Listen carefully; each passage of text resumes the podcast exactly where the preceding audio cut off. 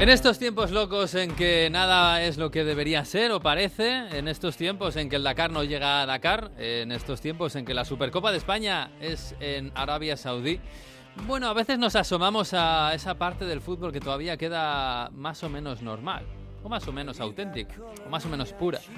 Tenemos que hablar de Premier, por supuesto, que ha habido este fin de semana. Tenemos que hablar de la Supercopa de Italia que se ha jugado en San Siro, donde debe, ¿no? Se supone con el Inter y la Juve jugándose las castañas, como toda la vida ha sido por allí por Italia, en el derby de Italia.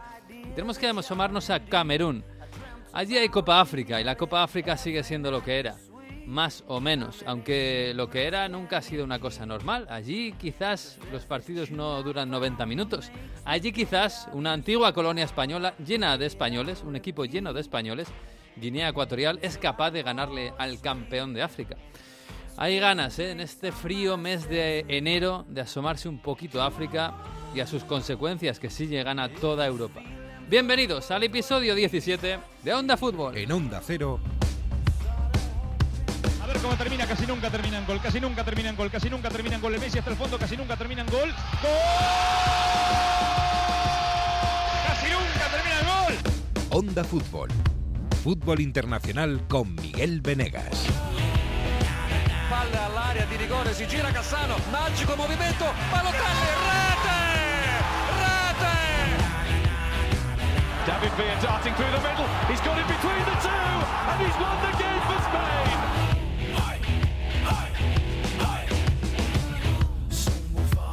Pues sí, en este frío mes de enero hay cosas en las que asomarse el fútbol. De verdad, el fútbol está loco, el mundo está loco. Vivimos en medio de, de- de un montón de cosas extrañas que nunca pensábamos que íbamos a vivir.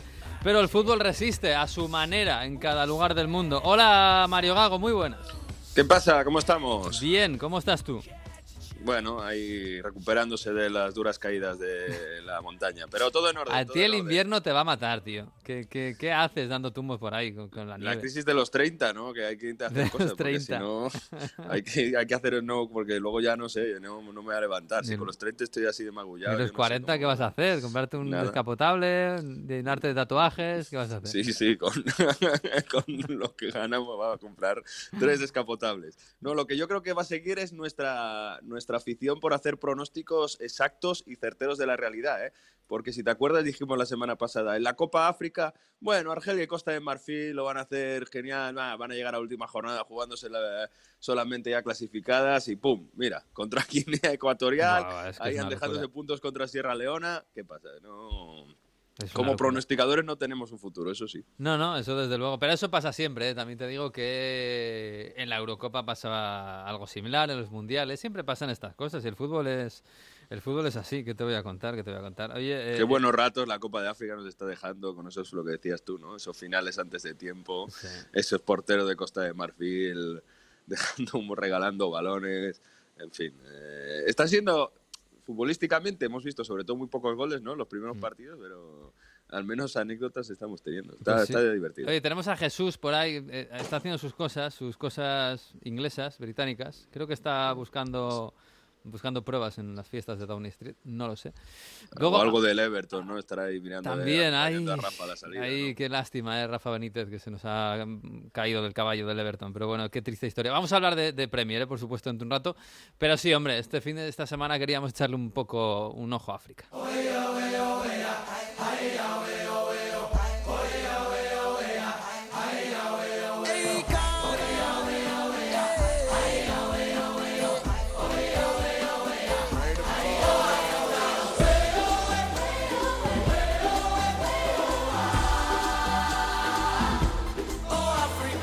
para hablar de África, pues no todo el mundo vale, porque es un fútbol que no todo el mundo le echa un ojo como merece, como debe. Y uno de los que sí sabe de este tipo de fútbol, de este fútbol poco mainstream, es nuestro compañero de marca, Víctor Romero. Que bueno, es un placer siempre hablar con él de, de ese fútbol que no está en las portadas. Hola, Víctor, muy buenas.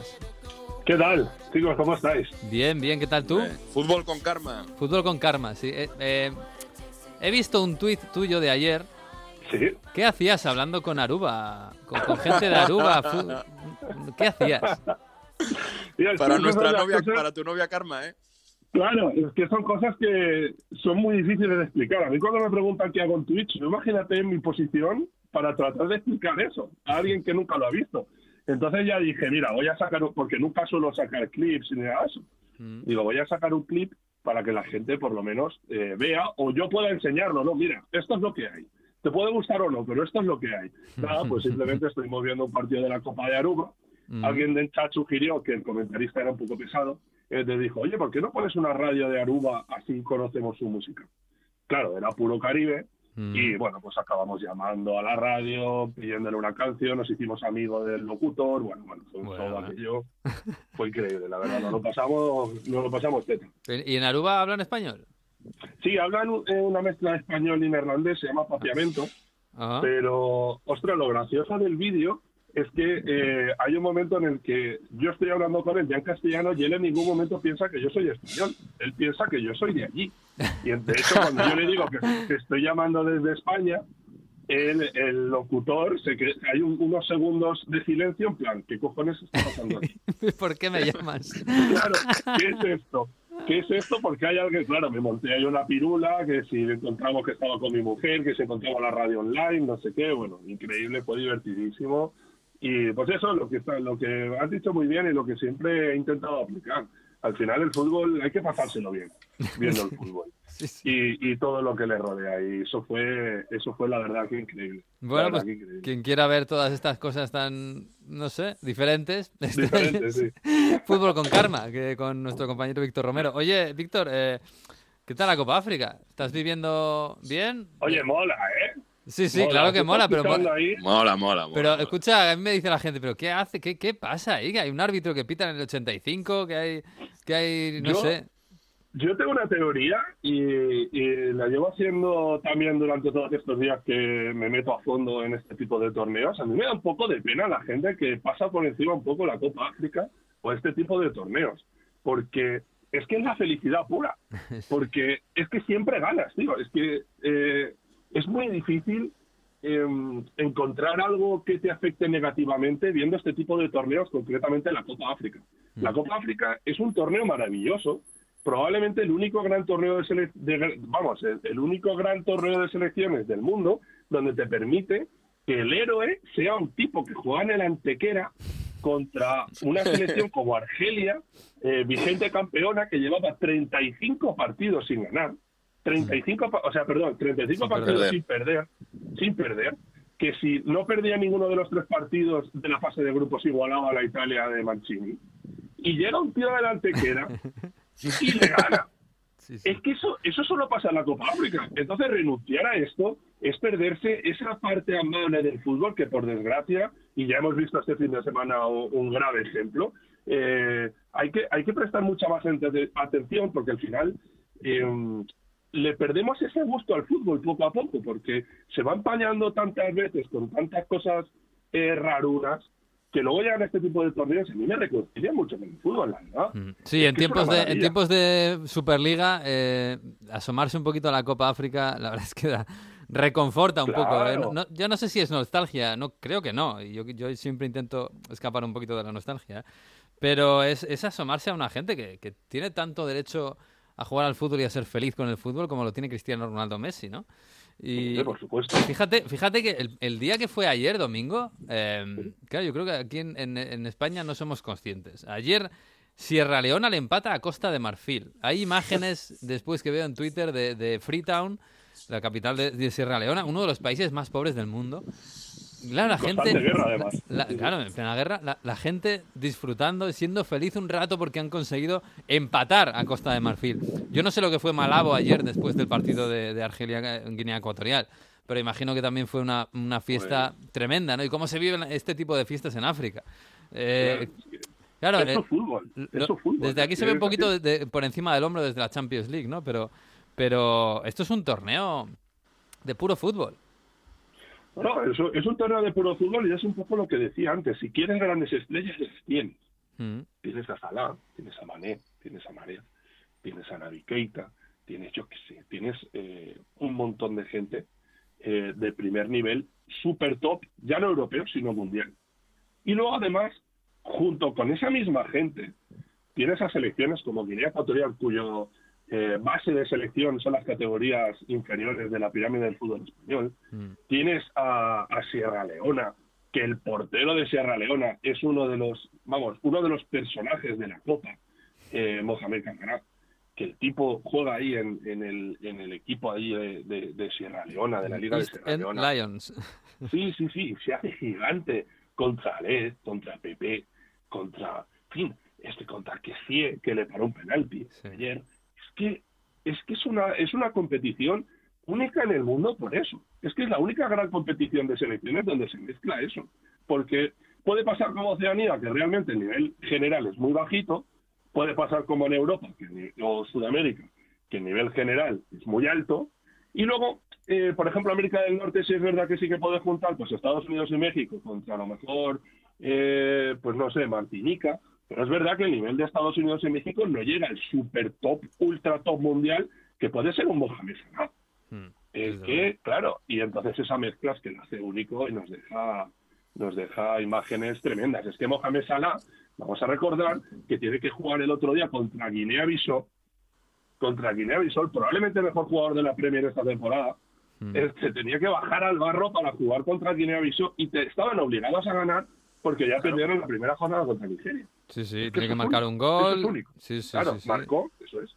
Eso lo hace único, absolutamente único. Y además, como ya habéis contado, todas las historias que, bueno, ya un poco más diferentes, que nos deja año tras año la Copa África. Sí. Que se- es Lo de la, lo de la escoba de Bubacar también está muy guapo, ¿eh? que eso no lo hemos, Sí, no lo hemos sí. dicho. Es ¿no? que- que- Eh, yo estaba un poco preocupado, yo estaba un poco preocupado porque siempre aparecen brujos y hechicería, todo este folclore africano Mm. eh, que siempre rodea a este tipo de torneos y estaba un poco preocupado porque no salía, este año no salía. Yo por mucho que lo buscaba, chicos, no había manera de encontrarlo. Y lo encontró mi compañero Alberto Rubio, gran periodista también, y me dijo, ya tenemos al brujo. Y yo digo, pues ala, a todo trapo en marca. Y así fue. Sí, sí, sí. Bueno, más allá, fíjate que el, el miércoles creo que fue el día del, del el famoso árbitro zambiano que, que, que Bueno. pitó en el 90 y en el 85. Ese mismo día no sonó el himno de Mauritania y tuvieron que, por megafonía, tuvieron que cantarlo a capela. Bueno, estas cosas que nos deja la Copa África, que de verdad que es, es maravilloso. Pero eh, en cuanto al, a, a lo puramente deportivo, es verdad que la primera fase es un poco engañosa, ¿eh? porque es un poco como la nueva Eurocopa. Hay tantos equipos que pasan casi todos. De hecho, Guinea Ecuatorial, después del partido de la victoria de ayer, pues seguramente van a meterse en octavos, cosa que es tremenda. Eh, pero de los de las grandes selecciones, eh, yo creo que qui- quitando Camerún, que ha empezado bastante bien, eso que el primer día le costó, tuvo que remontar con dos penaltis. El resto hay un, un pequeño vacío de poder, ¿no? No- Fíjate Costa de Marfil que decías con Aller, con, con Seri, con Pepe, nada. Eh, Salah le está costando horrores, el primer día no hizo nada. Eh, Marés, fíjate, Argelia, que, que no levanta cabeza. Mané, pues tampoco está haciendo gran Senegal cosa. tampoco, sí. Claro, claro. Eh, Estamos Sí, un poco sí, eh. huérfanos de, de, de alguien que dé un, un golpe encima de la mesa, ¿no? Sí, es, es eh, además eso perjudicó mucho eh, al torneo, porque eh, os acordaréis que semanas antes del torneo siempre salió la ECA, ¿no? Salió incluso grandes entrenadores europeos diciendo que bueno, que era una putada, ¿no? Que, que para su equipo ahora se quedara un mes, en el peor de los casos, sin alguna de sus figuras. Mm. Como si no hubiera tenido un año para preparar este torneo. Pues hay que recordar que este torneo se tendría que haber jugado en enero del 21 y se juega ahora en enero del 22. Pero aún así llegan las quejas, ¿no? Es como, oh, sorpresa. De repente aparece una Copa África. No, hombre, esto no aparece así como sí. Esto ya está planificado. Y entonces el arranque del torneo, esta primera jornada que tú dices, fue horrible. Eso fue, eso fue horrible porque salió a gol por partido. Sí, sí. Se jugaron 12 partidos y, y hubo 12 goles, o una cosa así. O sea, eso fue eso fue indefendible. Además, incluimos en esta primera jornada el cagadón del árbitro del Túnez Mali, Mm. que a mí me dio mucha pena, más allá de la risa y todo eso, a mí me dio mucha pena porque en ese momento lo único que se estaba hablando del torneo era que más que torneo más de nivel tan bajo, eh, para esto, para qué se me llevan a los grandes jugadores europeos, si fíjate, si quedan 1-0 todos los partidos, de repente un árbitro que pita al final del partido en el 85, el mismo árbitro que lo vuelve a pitar en el 89, en el siguiente partido, es que además fue el siguiente partido, no pone tres veces mal el himno de una selección. Eh, Era un poco indefendible, a mí me daba mucha pena. Y en esta segunda jornada ya, bueno, no era muy difícil, pero ya se ha mejorado un poquito el nivel. Y como bien dices, y por eh, recoger el hilo que, que estabas lanzando tú, muy bien lanzado, pues oye, tú has dicho Camerún, pero es que es que ni Camerún. O sea, a mí las grandes selecciones, voy a salvar a Nigeria, que en principio no parecía que, que iba a estar ahí en la pomada o, o nadie contaba mucho con ellos como se pueda contar como a nivel de Senegal, por ejemplo, que para mí tiene la mejor selección del, del torneo. Pero oye, Nigeria le gana en la primera jornada a Egipto, le gana a Sudán, se planta con seis puntos, jugó muy bien contra Egipto, fue la única grande que tú dices, ostras, eh, me la creo, pero el resto, vamos, eh, el resto nada de nada. Nada de Egipto que sufre horrores contra Guinea-Bissau, poquito de Marruecos, a que un poco mejor, la verdad. Mm. Camerún bien, Camerún bien. No, Camerún es mejor, verdad quizá, que bien. Camerún, ¿no? Sí. Que- Sí, Abubakar está en su segunda el- juventud. Sí, sí, eh, está muy bien. Sí, la verdad que Abubakar también es verdad que juega contra Etiopía. Que Etiopía ahora Sí, mismo está también el país en mitad de una guerra civil que yo no sé cómo van a salir de aquí. Entonces, pues, y todos los jugadores además juegan en la liga local. Entonces, eh, puede ser un poco engañoso también, pero la reflexión al final es, eh, la fase de grupo se convierte un poco en esa primera toma de contacto, donde es muy difícil quedarte fuera. Y ojo porque Argelia Mm. casi lo va a conseguir. Sí, sí. Hombre, casi lo va a conseguir. Vigente campeona. Sí, sí, vigente campeona, última de su grupo ahora mismo. Y va a afrontar la última fase de este grupo E, eh, que se resuelve el jueves, este jueves, eh, a partido a cada perro contra Costa de Marfil. O sea, es el rival más Costa de difícil del Marfil- grupo. Claro. Sí, sí. O Costa de Marfil o Argelia se van a ir fuera el jueves. Y Guinea Ecuatorial, Sierra Leona o las dos se van a meter en, en de bonito, final ¿eh? por ese tipo, Qué sí, sí, bonito. por ese tipo de cosas que, que sucede en la Copa África. Claro, al final tú ves un torneo antes de, tú ves un grupo antes de empezar un torneo entre Costa de Marfil, Guinea Ecuatorial, Sierra Leona y Argelia. Bueno, pues Dínoslo a nosotros, que lo Claro. pronosticamos. Sí, hombre, no, eh, me parece lo lógico. Tampoco ibas, ibas a decir ahí que Guinea Ecuatorial o Sierra Leona le iba a meter mano a esta Ya. gente. Pero Ya, sí, sí, ya. así fue, así fue. Y oye, pues torneo pintoresco, desde Sí, luego. sí. De Bueno, todos modos, Víctor, decías que pasa casi todos porque pasan de los terceros, pasan los eh, cuatro mejores terceros. sí, yo queda creo que Costa de. Marfil aún perdiendo pasa, ¿eh? Tiene cuatro puntos. O sea, Sí, a- anoche estuve echando cálculos yo. Soy muy malo con esto, eh, también os digo, soy terrible. O sea, yo en el- en el curro siempre tengo un compañero al que le digo, a ver, ven aquí, échame los números, porque soy malísimo viendo estas cosas. Pero sí, es probable que pase por lo que decimos de que pasen los cuatro mejores terceros. Es verdad, como decís, que Costa de Marfil tiene cuatro puntos, y ahora en cuatro puntos te metes, seguro. Y luego puede haber ahí un biscoto, por llamarlo de alguna manera, entre un Guinea Ecuatorial y Sierra Leona, que si empatan los dos pueden ahí meterse, no sé, va a estar, va a estar divertido, va a ser bastante divertido. Bueno, para, hacer, para cerrar, Víctor, yo sé que eh, lo, lo ha dicho Miguel al principio, ¿no? Te- las elecciones no mainstream son tus favoritas. Ahí has, has Sí. estado a, todo, a tope con Cabo Verde, con Sierra Leona. ¿Con quién va realmente en este torneo? O sea, ¿cuál es la selección más, eh, bueno, hemos dicho que, que no es favorita, que, que, bueno, que cada punto es una victoria? Que, ¿Cuál es la, tu favorita de estas selecciones? Yo, yo a principio de torneo iba con Senegal. O sea, no es que fuera con Senegal, es que, bueno, pues siempre lo típico hay que escoger favorito. Mm. Yo me quedé con Senegal, incluso por encima de Argelia. no, yo con Argelia, o sea, me va bien a mí. No, yo, yo, yo Senegal con Koulibaly, ¿no? Que tiene gente fuerte en todas las líneas. Yo Sí. creo que es verdad. Sí, a mí Senegal me parece la mejor plantilla. ¿eh? Eh, por encima de Argelia ahora mismo. Por encima mucha gente decía también Egipto, pero es que Egipto no tiene nada. Egipto tiene No, Salah tiene Salah. y, Mm. y ya. Lo cual, claro, yo decía, eh, debatía aquí con, con la gente en el canal, eh, porque había varios que había con Egipto, y digo, a ver, si gana Egipto con Salah, o sea, Salah eh, hace una obra futbolística para los anales de la historia. Mm. Ganar una Copa África con esta Egipto. Y bueno, oye, camino, camino va de ello. Pero, pero lo de De los, y los, los no, de los no favoritos, insisto, ¿no? Hay De los- Guinea, de los no Cabo Verde. favoritos, Yo te he visto a a con Cabo Verde, ¿eh?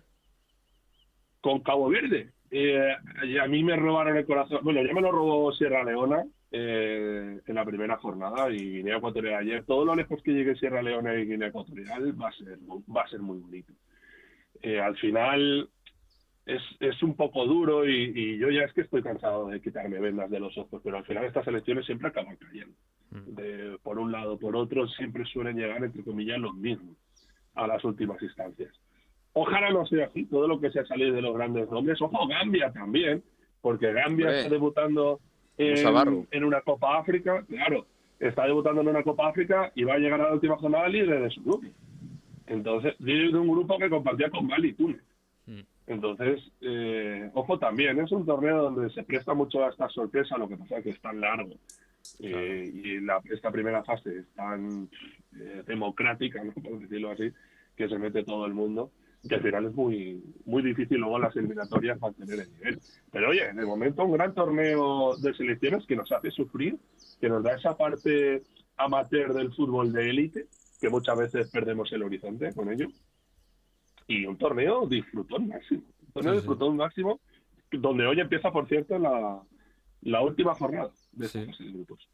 Pues sí, esto es verdad que hasta a partir de octavos seguramente se pondrá un poquito más serio en cuanto a competitividad, pero estas historias, pues mira, el, el central, Obian, el central de la Antequera, marcándole a la, a la campeona de África, la verdad es que te da unas historias maravillosas. Sí, Bueno, sí, sí, bueno, y el otro día, perdona, eh, el otro día hubo un portero, el portero de Islas Comoras, que juega contra Marruecos. Mm. El tipo era internacional con Francia en fútbol, en fútbol playa. Joder. Y este verano jugaba las Champions de, de fútbol playa con su equipo de Marsella. Juega en la quinta, juega en la quinta categoría de Francia. Y el tío eh, perdió su selección 2-0 contra Marruecos y aún así le dieron el MVP del partido al portero perdedor. O sea, es que imaginaos el partido que hizo, fue increíble, fue unas historias, es que esto es tremendo, madre. La gente que no ve la Copa África renuncia a la felicidad futbolística. Y Esto que es no lo haya ninguna que tele Ah, española que haya apostado por esto. Ah, ¿verdad? esa es otra. Esa es Nada, otra. tremendo. Mm. Eso, eso tremendo, pero oye, yo siempre defiendo en ese caso una cosa, lo YouTube. mejor es que realmente no interesa tanto. No, es que a lo No, mejor está claro. realmente no- nos creemos que esto, yo el primero, ¿eh? que esto es lo máximo y tal, pero luego la gente, si no apostan por ello, si ya no apostaron por la Copa América, es porque al final vamos, la sociedad futbolística vamos encaminada a una Superliga, sí o sí. Mm. Porque al final, si no se apuesta por este tipo de torneos, es porque las plataformas tienen visto que nadie las compra. Sí, sí, Entonces, claro. esto es un producto. Será por falta de plataformas hoy en día. ¿sí? A eso vamos, sí, sí, exacto. no, está claro. Pero está claro que- el gran público es verdad que, oye, la gente en general no tiene tiempo y cuando tiene tiempo, pues se, se- se- se sacrifica su tiempo para la Champions, para los grandes partidos de, de las ligas europeas y para esto, pues eh, es verdad que hay mucha gente que no tiene tiempo. Pero se están perdiendo pues una parte del fútbol que es muy auténtica y muy pura y muy y muy muy libre, la verdad, y está muy bien, está fantástico. Oye, Víctor, sí, que, que nos quedaríamos hablando contigo dos horas, de verdad. Sí, Que- yo creo que me da es fantástico Sí. cómo, cómo lo vives y cómo lo disfrutas. Y, y, oye, yo me voy a apuntar a la Liga de Aruba la próxima vez, ¿eh? Ya te lo digo. Ahora más, ¿eh? Ahora más. Sí, sí. Qué grande. Te mandamos un abrazo, Víctor, ¿eh? Un abrazo, chicos. Chao, chao, chao. Hoy hemos hablado de África. Se habla francés en África.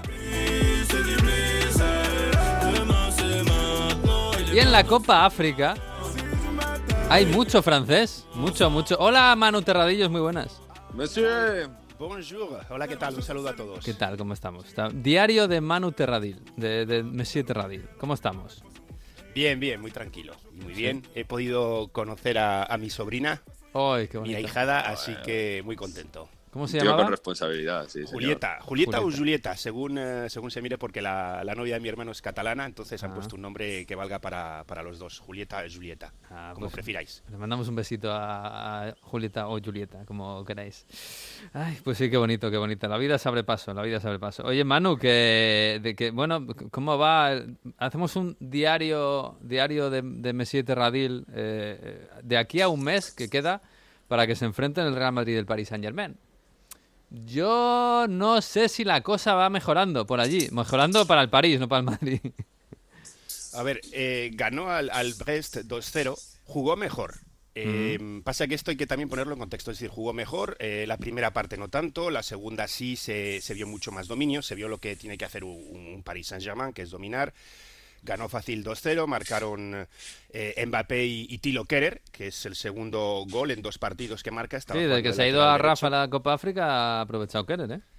Efectivamente, y es que ahí está. Una cosa es eh, este equipo que, que jugó este viernes contra el Brest y otra cosa es qué equipo va a jugar contra el Real Madrid, porque claro, entre las bajas de Messi, de Neymar, Asraf que no estaba, pues eh, Pochettino alineó un equipo diferente, un, un equipo en el que, pues por ejemplo en defensa con Kerer, que juega de lateral, de central, es un lateral, no es un carrilero, con lo cual no sube tanto, eso permitió que, que en uno por la izquierda pudiese subir más y no se descompensase tanto el equipo. En ataque estuvieron Icardi y Di María con Mbappé. Mm, Icardi no está funcionando, pero bueno, Di María, quieras que no, es un jugador que se sacrifica más. Entonces, claro, el equipo está más compensado, pero si luego llega el Real Madrid. Ah, y aparte de esto, pues igual Gueye también está en la Copa África de Naciones, que es un jugador también de, ¿no? en el centro del campo de Mm. mucha más llegada.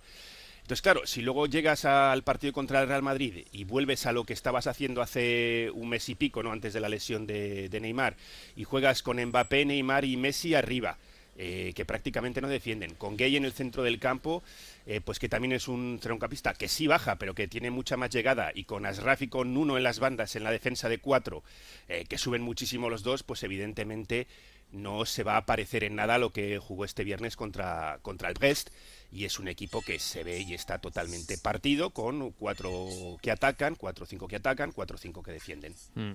Claro, el tema es este, ¿no? Que, vemos el partido contra el Brest y dices, bueno, mejora un poco. Es verdad que Mbappé, por cierto, no estuvo bien. Eh, Mbappé empezó, eh, acabó como un, como un cañón, absolutamente, el, el, la el año 2021. El 2022 empezó un poco peor, a pesar de que sigue marcando goles. El otro día marcó un gran gol contra el Brest. Sí, marcó un gol de estos además que, que armó la pierna rapidísimo. Eh, Pero está sí, como más, más, más haciendo la guerra por su cuenta, ¿no? Sí, lo vimos eh, en los últimos dos partidos y, y ya lo hemos hablado. No sé si es porque no acaba de coordinarse bien con Icardi, porque de verdad lo de Icardi yo estoy muy sorprendido porque es una oportunidad de oro la que está teniendo para reivindicarse. Yo ya incluso dentro del club y por su futuro, por si quiere pues ya en verano cambiar de equipo, por si no se hablaba incluso ahora en enero de la Juventus, Juve. pero Mm.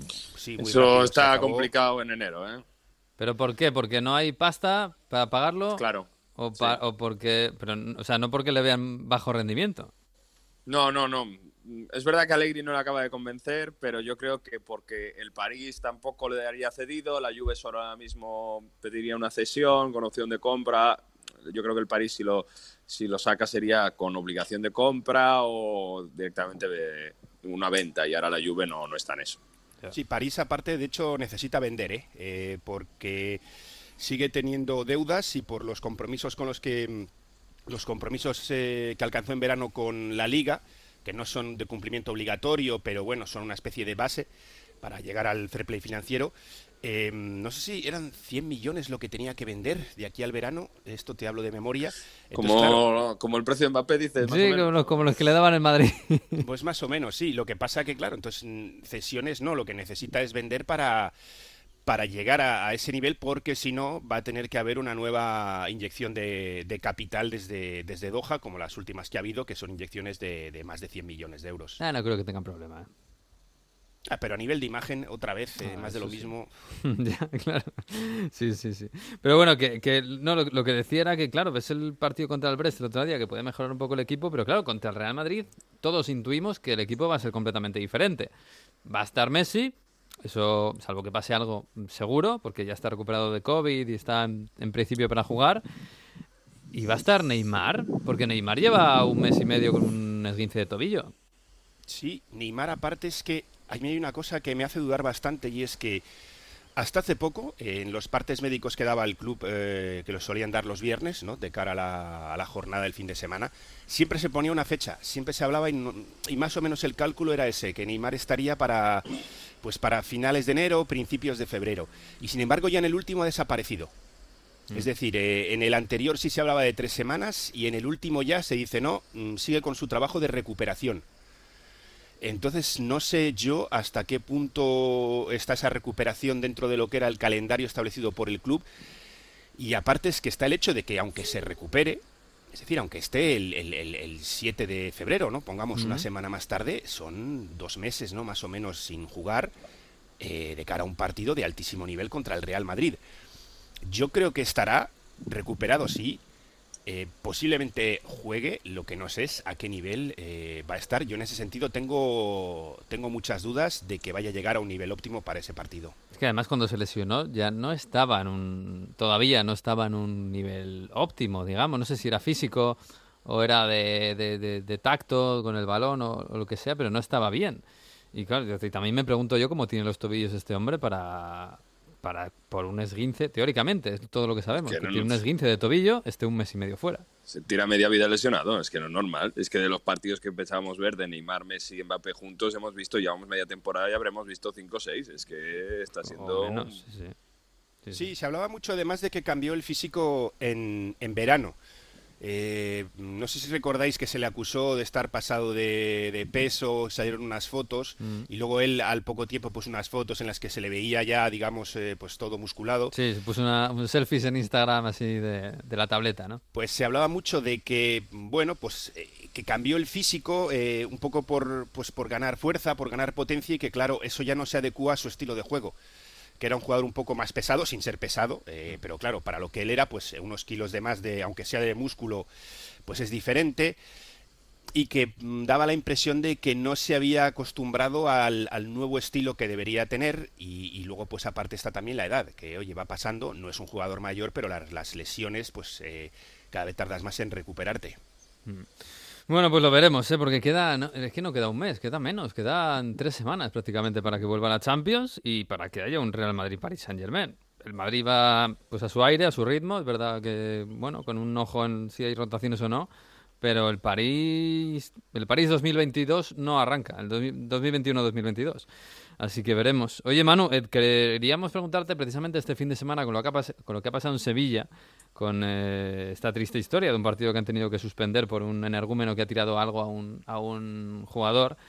Eh, claro, nos hemos acordado mucho de Francia y hemos hablado mucho esta temporada de que hay un problema en Francia con los ultras y que ha habido pues tres o cuatro partidos que han tenido que suspender por agresiones. Eh, ¿Esto cómo se ha atajado allí? Eh, lo digo para tomar un poco de nota. Me decías el otro día que había, habían establecido por lo menos un protocolo claro para cuando pasaran estas cosas, ¿no? Sí, vino sobre todo después de la, del botellazo a Payet, que yo creo que fue un poco la, gota que colmó el vaso.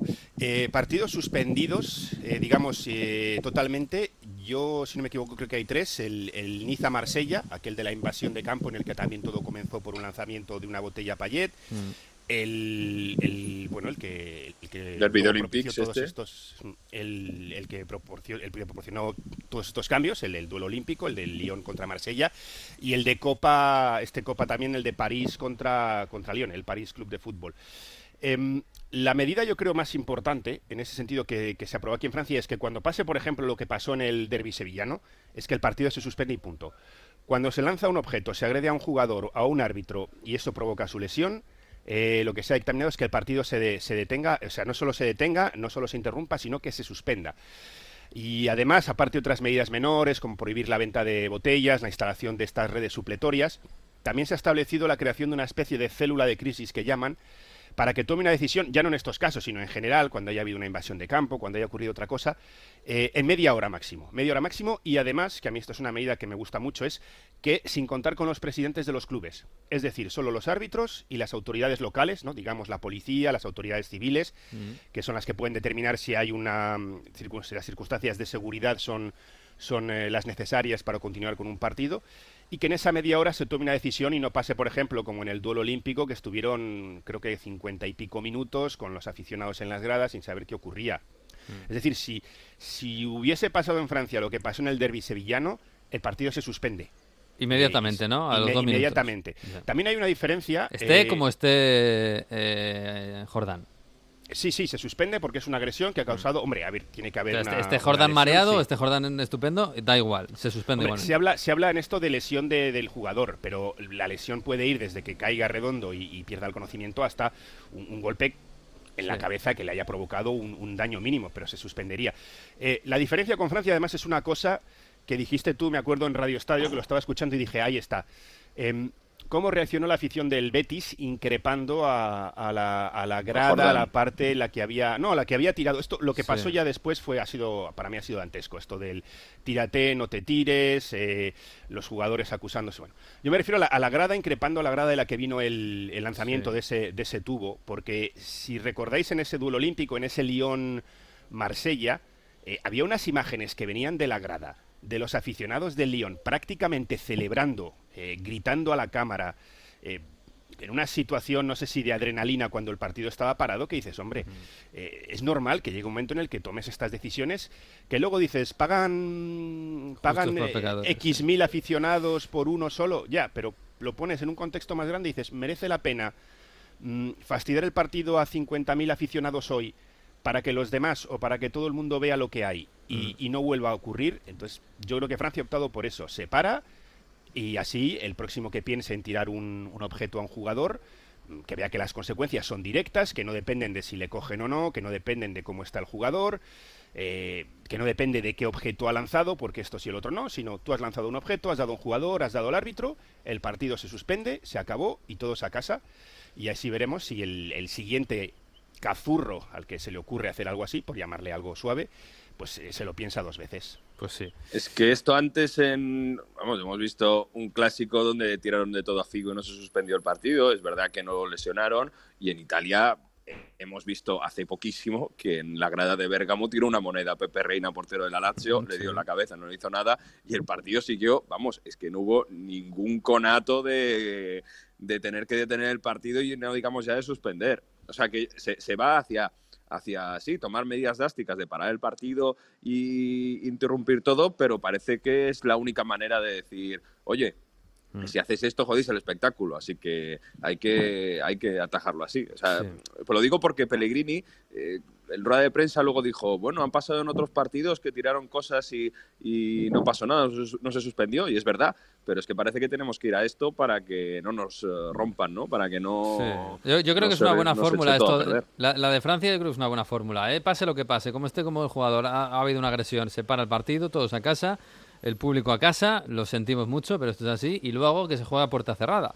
Eh, Claro. no, no hay, no, no hay un perjuicio deportivo directo porque...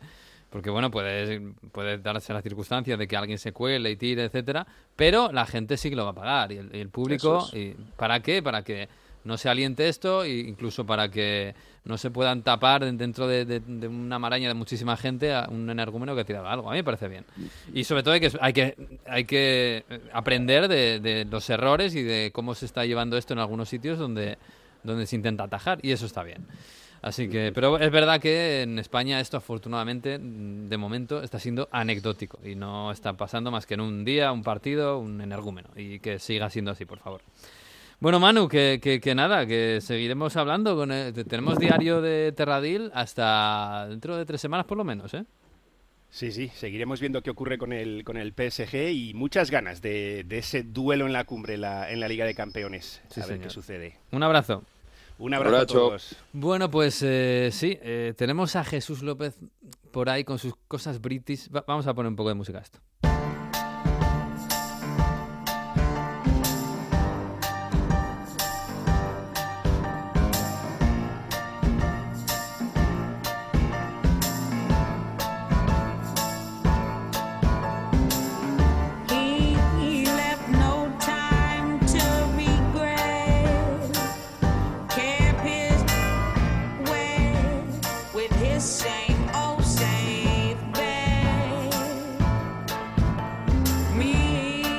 Ay, a mí, a mí Winehouse siempre me recuerda al invierno en Londres, ¿eh? ahí en Camden. Y me imagino a Jesús López por ahí con el vaho en, en la garganta y, y- y no sé, creo que está investigando cosas que pasan en Downing Street. Hola Jesús, muy buenas.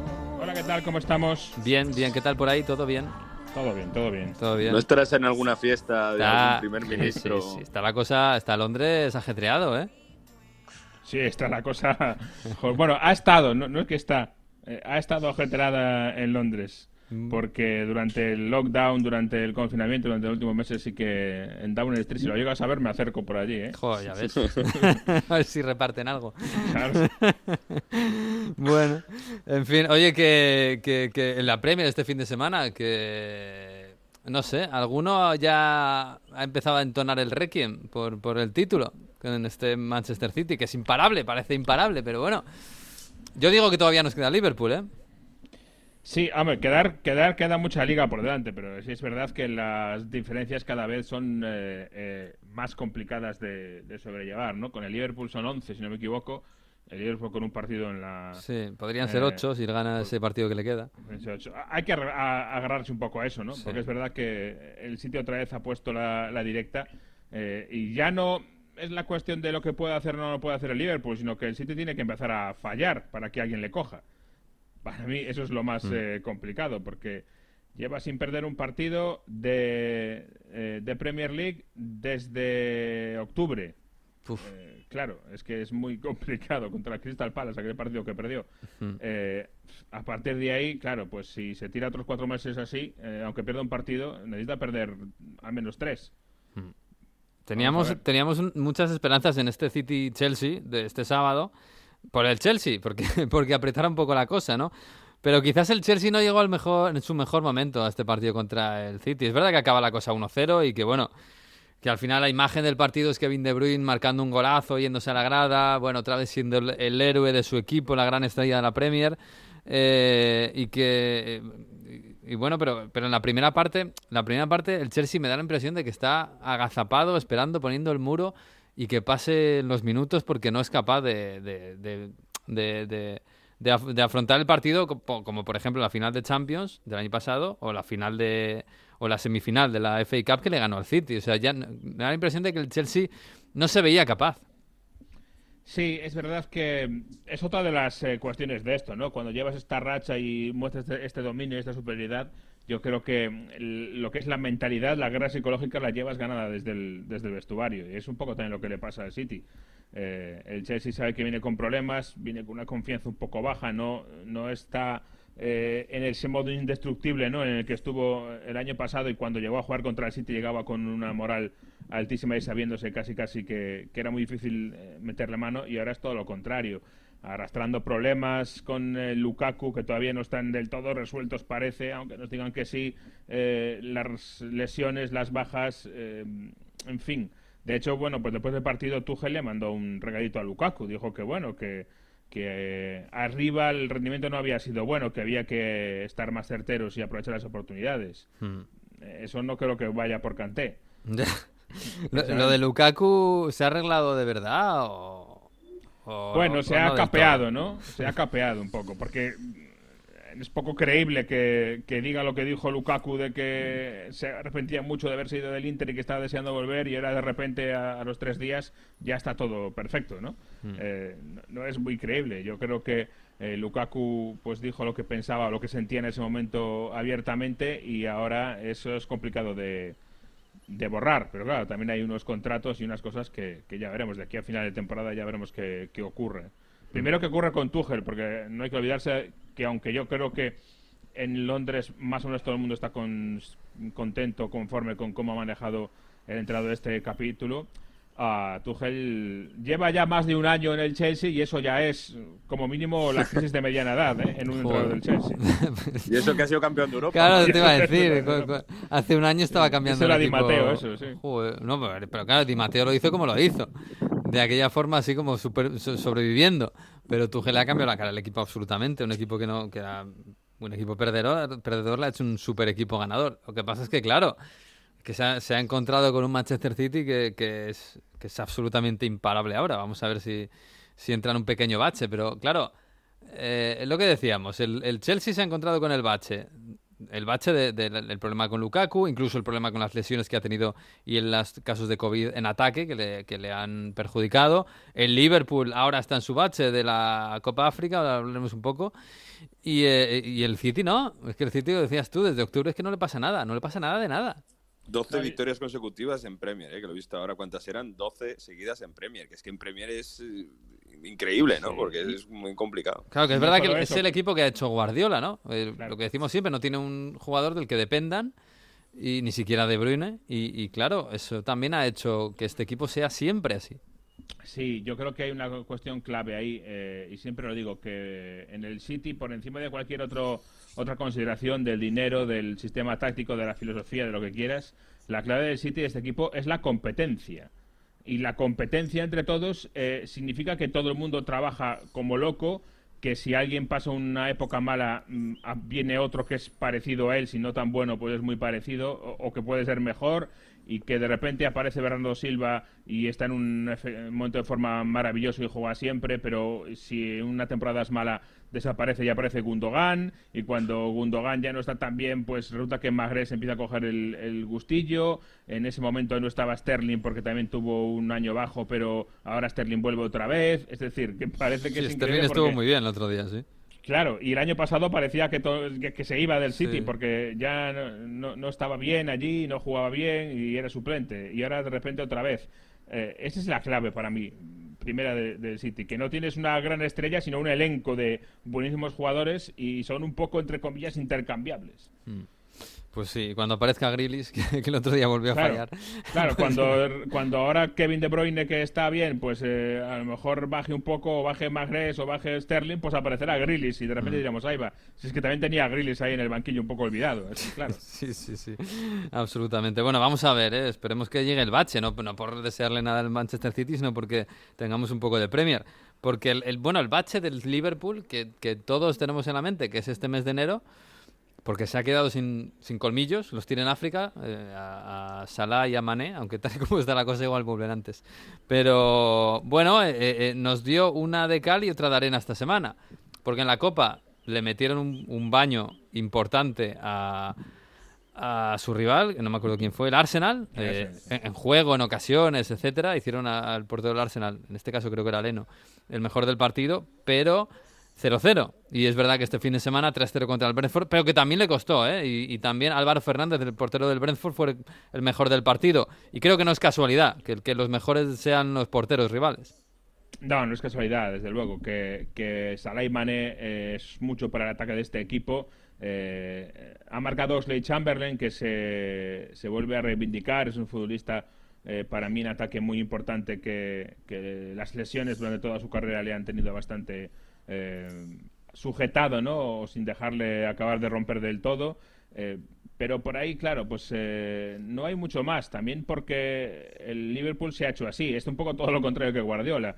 El Liverpool no, se- no nos lo imaginamos sin, sin Salah y sin Mané. Y cuando desaparecen, claro, pues está Minamino por ahí, pero eh, está Origi, que a veces aparece. Y aparte de que tuvo un par de o- apariciones muy afortunadas y muy recordadas en la Champions, al final de la Champions, aquel partido contra el Everton, en realidad si analizas el rendimiento de Orillo, la aportación, mejor dicho, de Orillo durante todos estos años que lleva en el Liverpool, pues es pobrísima. No ya por él, sino que porque tampoco ha tenido la opción de demasiado de entrar. Es decir, que es eh, el concepto posiblemente diferente eh, del, del City opuesto. Es decir, eh, si no está Fabiño, si no está Van Dijk, si no está Mané y Salah, Sí, eh, hay Liverpool, problemas. Claro, Mm. es otra cosa. Sí, sí. De hecho, el, el 11 de Liverpool no lo sabemos de memoria absolutamente y el del City, pues bueno, más o menos, pero hay siempre jugadores que bailan y que, y que no sabemos quién va a jugar. de- de los Fíjate, el City este fin de semana es que no estuvo Rubén Díaz. Claro. Que, que ya se le acabó. si, también va a empezar a, a rotar Rubén Díaz. Sí, Pues sí, mira. sí. Increíble. Sí, sí. Bueno, pues eh, así está la Premier. Eh, como dices, el Chelsea parece que se ha caído un poco de la pelea porque ya son muchos puntos y con los mismos partidos que el City está a 13. Eso me parece ba- bastante imposible. Pero el Liverpool, bueno, se, se aferra a, sus posibilidades. Un partido menos, 11 puntos. Si gana ese partido menos, se pone a 8 y hay, y hay pelea, porque en la Premier siempre te puede dar una opción por la competitividad. Eh, oye, y el United, macho. Eh, mm, claro, llega a Villa Park. Que bueno, el Villa está intentando reconstruirse, ¿eh? Ha fichado a Digne, ha fichado una pasta, de 30 kilos Digne. Ha fichado a Coutinho, que- que no trabaja gratis. Eh, Y el, el United parecía que iba a tener un partido tranquilo. 0-2, llega, bueno, aparece Coutinho en el campo, no es que lo, no sé, no es que haya sido Maradona el partido, pero el partido acaba No, pero 2-2. sí decisivo, ¿eh? Sí fue decisivo Coutinho en el partido porque primero el, el Vila te- sí tenía buenos conceptos de juego, sí estaba dominando durante varias fases del, del partido eh, el balón, pero le faltaba esa conexión, ¿no? Le faltaba eh, llegar a- al área, a pisar el área. eh, y por ahí yo creo que Coutinho fue exactamente la pieza que le hacía falta eh, y por eso fue decisivo. Eh, y además lo leyó, creo que bien Gerard y mucho mejor eh, que Rangnick, porque es verdad que por el costado derecho de la defensa del United parecía el, el lugar más frágil y donde más problemas había y por ahí apareció Coutinho. El primer gol es una medio asistencia, no es asistencia suya, pero sí es una colada de él, tiene el balón dentro del área y el despeje eh, de un defensa desesperada hace que le caiga el balón a- al, al jugador que mete el gol y el segundo pues también llega por la izquierda, por la derecha de la defensa de United y, y Coutinho entra al espacio del segundo palo para, para rematar. Sí revolucionó el partido Coutinho porque le dio ese poquito que necesitaba, es, es- ese, ese enlace, ese link ahí que le estaba faltando al, al equipo de Aston Villa para ser más peligroso eh, delante del área contraria. Sí, sí, sí, sí. Oye, por cierto, Ramsey, que fue el que marcó el gol, y creo que el que le, le dio la asistencia a, Sí, a, cierto a es. Coutinho, Jacob Ramsey, que otro chaval, 20 años, que me, me- me- me recordó, hombre, eh, fue un fogonazo, ¿eh? esto tiene que, tiene que seguir, pero me recordó un poco el caso de Bowen. Bowen en el, en el West Ham, que, que creo que ya están pidiéndolo para la selección, porque está haciendo un temporadón, este chico que tampoco Sí, lleva dos temporadas pero... eh, muy buenas. Sí, sí, Dos sí, ya. sí, sí, esta temporada, bueno, ya tengo la fantasy, no te digo más.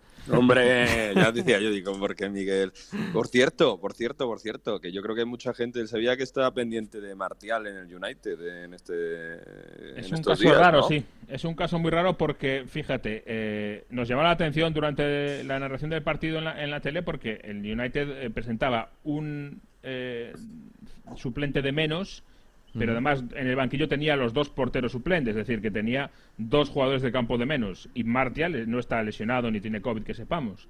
Le preguntaban después del partido a Rangnick y Rangnick dijo que se había negado a ir a la convocatoria. Eh, Luego resulta que Martial en sus redes dice jamás me negaría a jugar un partido con el eh, United. Esto que en apariencia es contradictorio, a lo mejor hay un hay un escape por donde no es contradictorio, porque uno habla de estar en la convocatoria y el otro habla de jugar el partido. Entonces, ojo por ahí, si no es este el problema. Pero está claro que... Que está claro que se quiere ir. que- Sí, que el desencuentro entre jugador y entrenador ha, ha pasado un- a un nivel más alto, está claro. Sí, sí. menos mal que Rangnick venía a calmar las aguas, ¿eh? Uf, sí, la verdad es que el efecto Ragni, que, que tuvo un hype bastante grande, me parece que se está quedando, uf, se está quedando muy, en muy poca cosa, ¿eh? Sí, y ya veremos ese futuro como director deportivo, jugador de, o, o manda más del área deportiva del, del United, si tiene visos de, de suceder o no, ya Sí. veremos. Uf, madre mía, es que el fútbol es una trituradora de, de, de- de- hasta de mitos y de talento, fuego, que se lo digan a Shevchenko en el lleno. Sí, Pero, pero bueno, en fin. Eh, Oye, por cierto, hubo un rato en el que Newcastle estuvo fuera de, de descenso, ¿eh? Duró poco, pero un rato.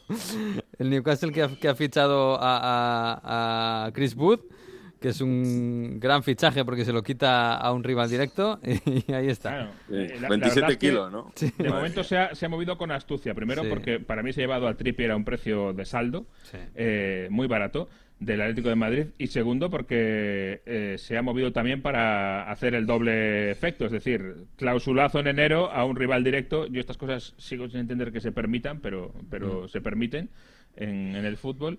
En medio de la temporada te llevas a, a una referencia de tu rival directo y te lo traes a tu equipo. Eh, pues ahí está, Chris Wood en el Newcastle. Y ahora eh, las miradas se centran, la verdad, en la defensa. En la defensa y en el centro del campo, eh, parcela defensiva. Por ahí es por donde puede venir el, el siguiente movimiento. De- ya te digo que he- hemos visto un Newcastle moviéndose de forma muy, muy torpe con el tema de los entrenadores. Y sin embargo, ahora en, en- en invierno con el tema de los futbolistas, a mí me está gustando cómo está moviendo ese dinero que, que desde luego que sí tiene. Sí, sí, bueno, quieren a Diego Carlos, pero claro, ese barato, ese Sí, barato, no, no También lo quiero yo. Para el Celta no, no, no. En fin. Bueno, Jesús, pues, pues nada, te dejamos ahí, que sé que estás liado, ¿eh? Con tus cosas. Madre mía, el lío que habéis tenido ahí. Madre mía. Bueno, da- dale un saludo a Boris, ¿eh? Venga, Un abrazo. Le, le invito una copa de tu parte.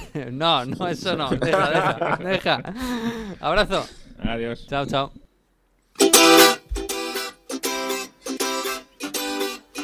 Sweet. Ariana. Uy, Mario me ha dicho que esto es italiano, ¿eh? Vamos a darle un, vamos a darle un baje. Ariana ha dicho.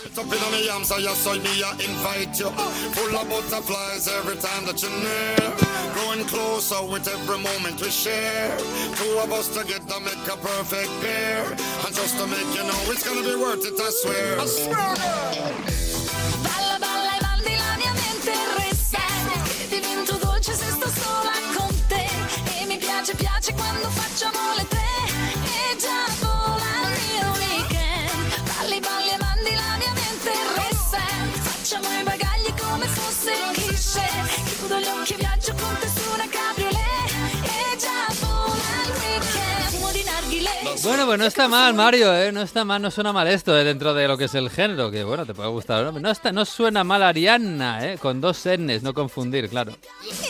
Mucha coña en Radio Estadio el otro día con quién es Arianna, quién es esta Arianna, Arianna Bergamaschi. Que Ariana fue la que cantó el himno de Italia el otro día en la Supercopa. Que tiene una voz potentísima y ahí está con Shaggy, Bella la Vita.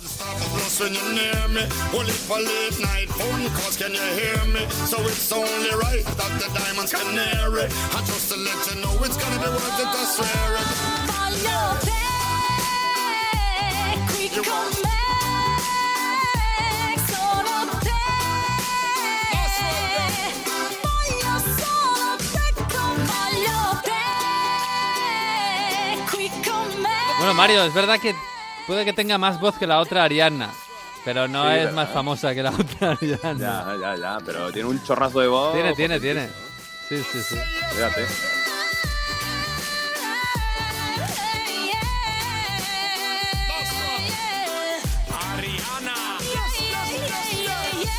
Por cierto, que ha hecho canciones con Pitbull a nivel internacional, ha hecho canciones bastante famosas. Yo sé Sí. que no ha llegado en Italia, pero claro, Ariana, ¿quién es esta Ariana? Ariana, Ariana Bergamaschi. Y había Ariana Bergamaschi, o sea, que de, de la Atalanta, claro, de toda la vida. Eh, No, que- y además es de Milán, la chica. ¿eh? Ah, sí. Ah, mira, no bien nos viene para el, el Atalanta Inter. Que eh, eh, el otro día cantó el himno por alguna otra razón o porque es famosa y está.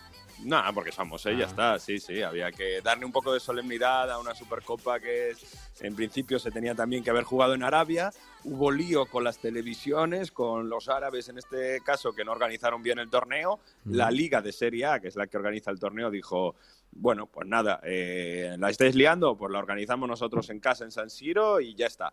Y, y nada, en este caso, y yo creo que llama bastante la atención respecto a, a España, que lo organiza la Liga, la, la Liga de la Serie A. ¿Por qué? Porque en Italia la Liga de la Serie A pertenece a la federación. Es decir, el jefe de la Federación de Fútbol Italiano, la FIGC, Federación Italiana de Gioco Calcio, Gravina, es el jefe del presidente de la Liga de Serie A, Dalpino.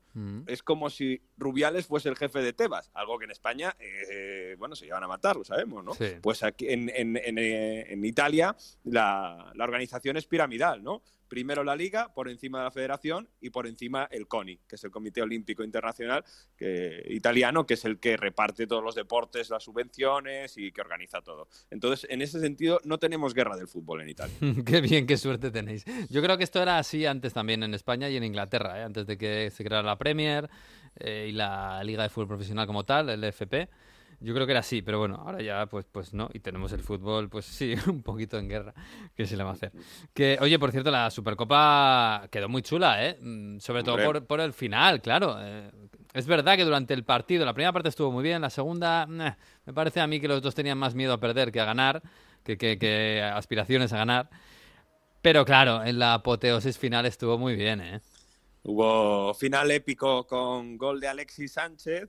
Ahora le vamos a escuchar, fíjate, Alexis Sánchez estaba destinado a salir en el mes de enero del Inter. Hombre, lo porque- estaban, lo estaban ofreciendo a media Europa. Correcto. Y aquí en Madrid, cobra- algún equipo de modesto de aquí de Madrid también lo, lo ofrecieron. Hombre, a todo, todo el mundo, porque cobra 7 millones de euros y es un jugador que no era titular y no es titular. Y este gol, bueno, pues ha cambiado un poco las dinámicas. Por ejemplo, ya ha pasado por encima del Tucu Correa a la hora de entrar en las rotaciones. Y le vimos titular en Bérgamo contra el Atalanta. Y sobre todo, bueno, pues demuestra que todavía tiene calidad y que tiene mucho fútbol. Que es que al final Alexis tiene 33 años todavía, entre comillas todavía. Y que cuando las, las lesiones le respetan, tiene muchísima calidad. Pero bueno, lo que más se habló Y lo que ha dado de hablar toda la semana es lo que pasó con Bonucci, ¿no? Que estaba esperando en la banda Bonucci para entrar en ese último minuto, en el minuto 120, en el último segundo de la prórroga, le dice a sus compañeros, haced una falta, tirad el balón fuera, que tengo que entrar para tirar los penaltis. Y, y el balón, pues la Juve despeja, el balón no sale, ataca el Inter y acaba marcando Alexis. Bonucci estaba en la línea para entrar con el peto y bueno, primero se cabrea muchísimo con el secretario del Inter que estaba ahí, que no debería estar, porque es un miembro de la directiva del Inter que estaba en el campo y celebra en la cara de Bonucci el gol. Bonucci se le va la olla y le pone las manos en la cara y dice, no, no, los que estaban ahí lo, lo, lo filtran, ¿no? Los que estaban cerca. ¿Qué haces celebrando en mi cara? Te, te- reviento, más o menos, ¿no? Sería la traducción. Te spacco la facha, te, te rompo la cara. Y ahí hay un poco de, de meme, ¿no? Y claro, ahí se queda Bonucci que no puede entrar, el partido acaba. Y los memes, pues es eso, ¿no? Bonucci esperando a entrar a los penaltis. eh, última hora, no se puede jugar el Milan lleno de Copa Italia porque Bonucci todavía está esperando para entrar en el campo y no le dejan entrar. Bueno, eh, Pobre Bonucci, ¿eh? Al final es, es dentro de los memes habitual, ¿eh? Sí, sí, sí, ha tenido bastante. ¿Por qué? Porque, bueno, eh, tiene a veces esa cosa que se cabrea muy fácil, que iba a decir un poco ignorante, pero no, y bueno, eh, da, es muy memeable. Si os acordáis de la serie de la Juventus, cuando da una patada al baúl, se cabrea. Bueno, es muy expresivo hacia afuera y luego él también comete muchos errores, ¿no? Por eso la gente de la Juve, bueno, también, y sobre todo los de los demás eh, equipos, lo tienen un poco contra él, ¿no? Es, es muy, muy extrovertido en ese sentido. Podríamos comparar incluso con un Sergio Ramos a la española. Ya. Pero bueno, volvamos a Alexis. ¿Por qué? Se sentía como un león enjaulado. Y cuando le entrevistaron al final del partido de la Supercopa, ha dejado también una de las frases de la semana en Italia. Eh amico, i campioni sono così. Il campione più gioca, eh, più meglio sta. Il campione fa cosa che, che nessun altro lo fa. E oggi è stato con l'Estera così. He giocato prima una partita con la Lazio, pensavo che giocava questa partita perché era in forma e la scelta al è che si rispetta, però oggi, oggi avevo una fame di vincere qualcosa. Y campeones son così, ¿eh, amigo? Los campeones son así. Está bien, ¿eh? es un tipo que tiene un concepto alto de sí mismo. Entonces, claro, bueno, esto es como cuando juegan Los Barça, campeones, ¿no? además, Eh, el, el mensaje es, di- es directo al entrenador. Cua- Sí. Los campeones, cuanto más juegan, más hacen estas cosas. o algo así, ¿no? Exacto. Y, y luego la, la- se la mete y dice, "Buah, jugué titular contra Sí. la Lazio, lo hizo bien y yo esperaba jugar hoy también, pero bueno, demostrado que tenía ganas de ganar alguna cosa. y, y más adelante, insisto, dice, yo soy un, un león enjaulado. Y mete también un palo contra Conte cuando estaba entrenando al Inter. Decía, Conte me prometía, dice, si es que eres el mejor del equipo. Y luego me metía solo los últimos 15 minutos. Entonces acabé enfadado con Conte. O sea que reivindicándose el niño maravilla, que bueno, fue titular, insisto, contra el Atalanta, pero bueno, eh, amigo, tú ya sabes, la- cuando llegues tarde a la radio el próximo día... El, dices, i campioni sono "Ah, così. ah, I campioni siamo così, los campeones somos así. Está bien, está. Hombre, te digo una cosa, el, el mejor Alexis Sánchez igual se ha visto en el, en el Udinese, o bueno, el, el de, el de más talento, el más, el, el más arrollador. Bueno, en, en el Eh, quizás fue el más constante, Sí. quizás el más constante, porque vimos buenos goles con el Barça, incluso en el Arsenal vimos acciones que hizo buenas. Lo que pasa es que no era constante. Más intermitente, sí. Exacto, exacto. Bueno, oye, pues el Inter es campeón de la Supercopa Italia, que no sé si es un poco el torneo de la galleta o es el torneo, un, un torneo más, eh, grande, grande. Eh, son- cada uno tirando su opinión. Eh, pero escucha, la semana de la Juve ha sido complicada, ¿eh? Otra más, otra más, porque esto, esto ya lo hemos dicho otras veces. Pero pierde la Supercopa de Italia en el último minuto contra, contra el Inter y el lío de Dybala. Que ya, ya lo avisábamos en Radio Estadio cuando, cuando salió Arriba Bene y dijo, bueno, vamos a tomaros un tiempo para pensar lo de Dybala. Ya decíamos, oye, a lo mejor es un error, ¿eh? Sí, sí. A lo mejor estás equivocándote.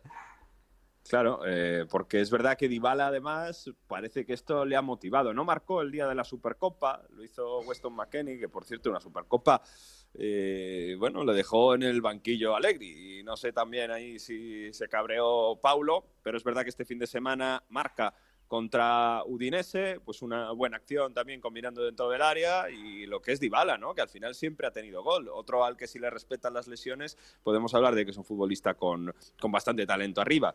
Y Segura- marca- Seguramente, escucha, otra cosa es que sea intermitente y, y lesiones, etcétera, pero por talento posiblemente es el jugador con más talento Claro. de la liga. Sí, sí, sí. Si está bien, estoy completamente de acuerdo, ¿no? Por, por- por lo que puede generar él, él solo. Bueno, pues marca contra Udinese, insisto, un gran gol, y ni hace la Dybala más, que esa celebración que se pone la, la mano en la cara, Mm. y eh, ni lo celebra prácticamente con sus compañeros, bueno, como que hubiese sido el 5-0, o sea, y era el 1-0 en los primeros eh, minutos de- del partido. Se da la vuelta, va hacia el centro del campo y empieza a mirar a la tribuna.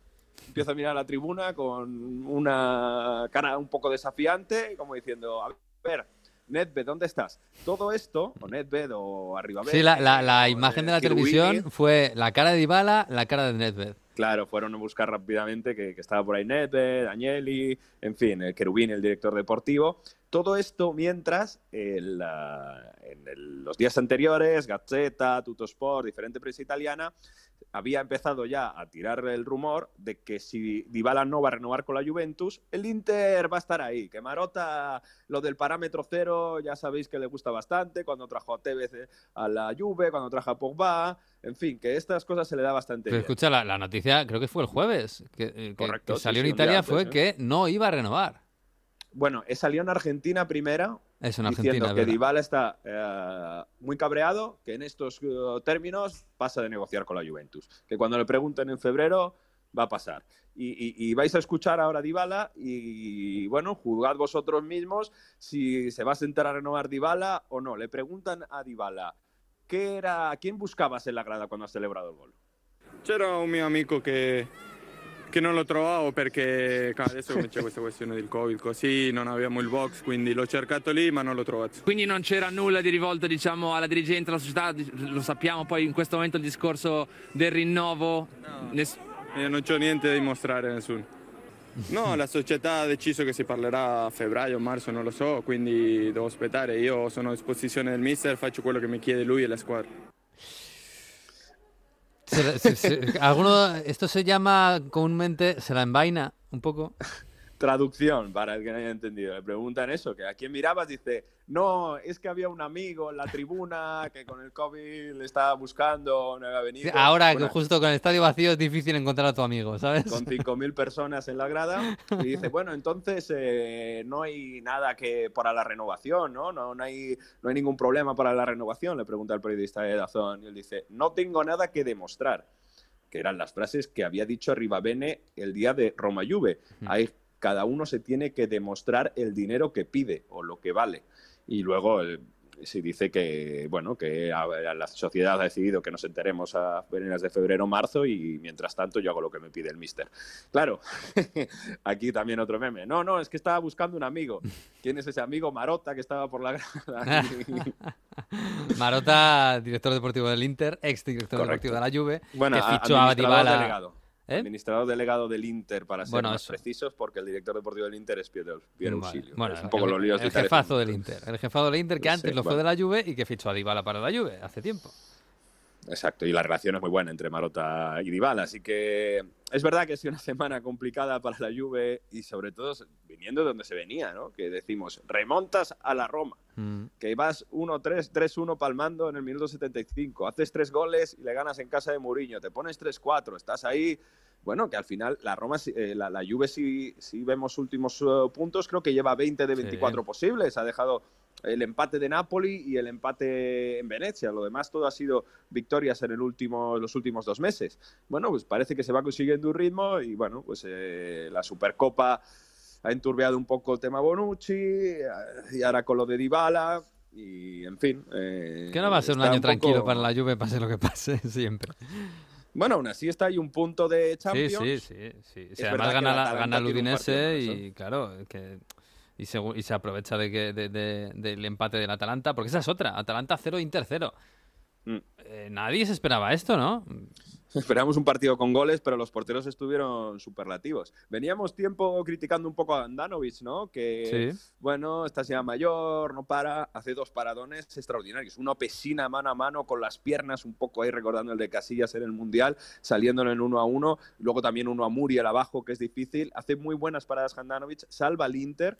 Y, y sobre todo, bueno, también eh, Muso hace un paradón en la primera parte, Alexis de un tiro desde, desde dentro del área. Y es verdad que el Inter tuvo más la posesión, tuvo más opciones, más llegadas, pero bueno, yo creo que el cansancio de la, de la misma Supercopa, de la prórroga, quizá pesó en, en la hora de, de meter los eh, metros finales. Hay preocupación respecto a Dzeko en el Inter, por cierto, ¿Ah, sí? porque esto es un partido que antes Dzeko te lo acaba resolviendo en un centro al área, en un remate.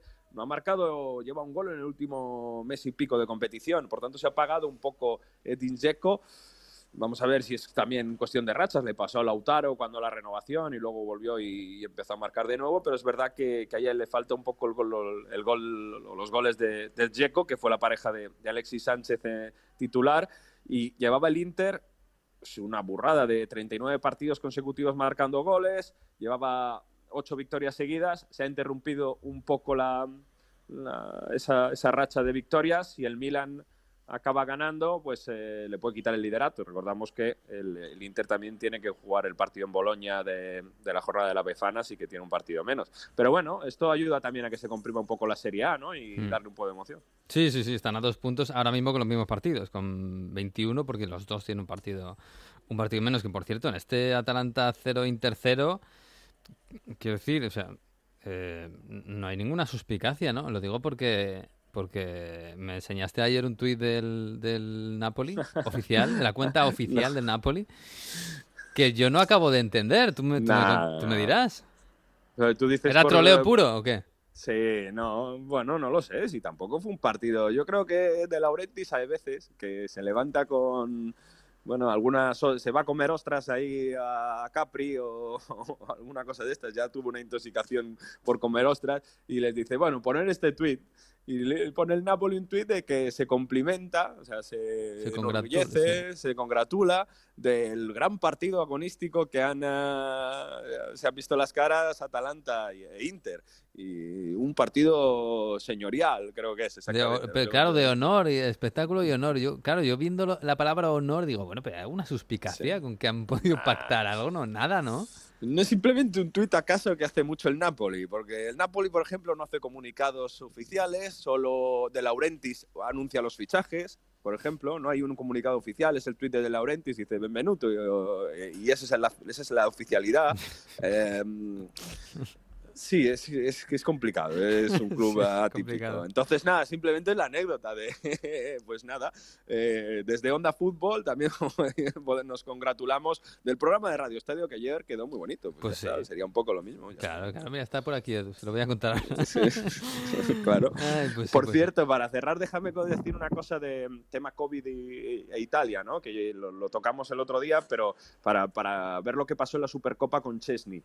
Recordamos, es obligatorio a los jugadores italianos que juegan en Italia estar vacunados para jugar. Mm. A los extranjeros, pues no. Pero si tú eres jugador extranjero, si hay algún Djokovic por ahí, y que no se quiere vacunar, que sepas que no puedes estar en el hotel de concentración. No puedes viajar en bus eh, o en tren con el equipo o en avión. Por lo tanto, tienes que buscar la vida en, en avi- en coche privado para llegar al sitio. No puedes llegar con el resto del equipo, por tanto, no te puedes concentrar, tienes que llegar directamente tú solo y además tienes que entrenar o calentar con la mascarilla, en fin, una serie de, de- de restricciones fortísimas para que aquí todo el mundo se vacune a nivel de, de futbolistas. Por eso Chesney no tenía, se había vacunado, pero como Claro, ha empezado ahora.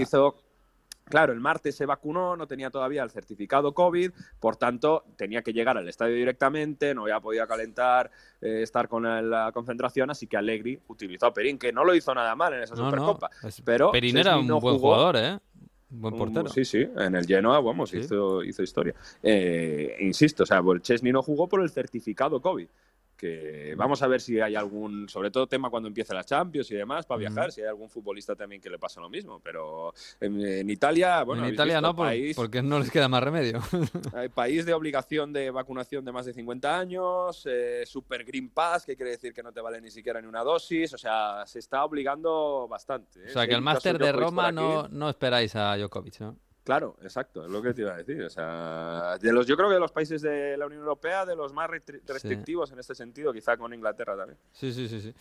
Bueno, pues es lo que es lo que hay. En fin, vamos a cerrar que ya se nos está yendo de las manos esto, ¿eh? Vamos a cerrar, sí, vamos a cerrar, pero antes eh, llega el profesor Víctor Gómez con sus cuadernos de Heródoto y su curso de Historia Futbolística 2021-2022. Le echábamos de menos, hombre, después de la Navidad, así que ha venido a hablarnos de giras fantásticas. Mucho se está hablando del traslado de la sede de la Supercopa de España fuera de nuestras fronteras hasta el año 2030. Esta forma de conseguir fondos a través de partidos en el extranjero no es nueva. Desde hace casi un siglo, los equipos españoles han ido de gira por el mundo a la búsqueda de fondos, aprovechando el prestigio internacional de ciertos jugadores o del equipo en general. Siempre se habla de las giras de equipos americanos en tierras españolas, como la visita del Colo Colo en 1927, que dio origen a su apodo de los enlutados. Los argentinos de San Lorenzo de Almagro jugando en San Mamés con Zubieta a la cabeza, o los brasileños del Santos de Pelé. Quizás el pionero de estos viajes pueda ser una sorpresa para nuestros oyentes, pero es en 1926 cuando se produce la primera gira internacional de un equipo de nuestra liga. La realiza el Real Club Deportivo Español de Barcelona. El portero Ricardo Zamora fue el gran reclamo, primero con partidos de exhibición en España contra equipos como el Victoria Zikop o el Sparta de Praga, y después con unas giras por Portugal, Europa Central y América para construir la tribuna de Sarriá. La gira americana tuvo tintes épicos con cinco países en más de cuatro meses, con la aventura de cruzar los Andes montando en mula, un viaje en un transatlántico Princesa Mafalda o cruzar unas vías de tren inundadas en Chile. Tras pasar por Argentina, Uruguay, Chile y Perú, hicieron una escala en Cuba y tras 17 amistosos con rivales como Peñarol, Huracán, Nacional o incluso la propia selección argentina, pusieron eh, fin a la gira. La vuelta a casa la realizaron a, bordo del transatlántico Alfonso XIII, desde La Habana a Bilbao. Al año siguiente, en 1927, le seguiría el Real Madrid de Don Luis de Urquijo, con la gira americana. Esta gira comenzó ya mal, con una multa de mil pesetas al conjunto blanco por haberse ido de gira por América. Fue un viaje con muchos incidentes. En México, Muñagorri acabó involucrado en una trifulca en una gran pelea en la grada. Peña casi muere ahogado en el mar por el ataque de unos tiburones. Y en Brooklyn se vieron inmersos en un tiroteo en la celebración del Día de la Independencia de México. El Madrid recorrió seis países, Argentina, Uruguay, Perú, Cuba, México y los Estados Unidos en casi tres meses.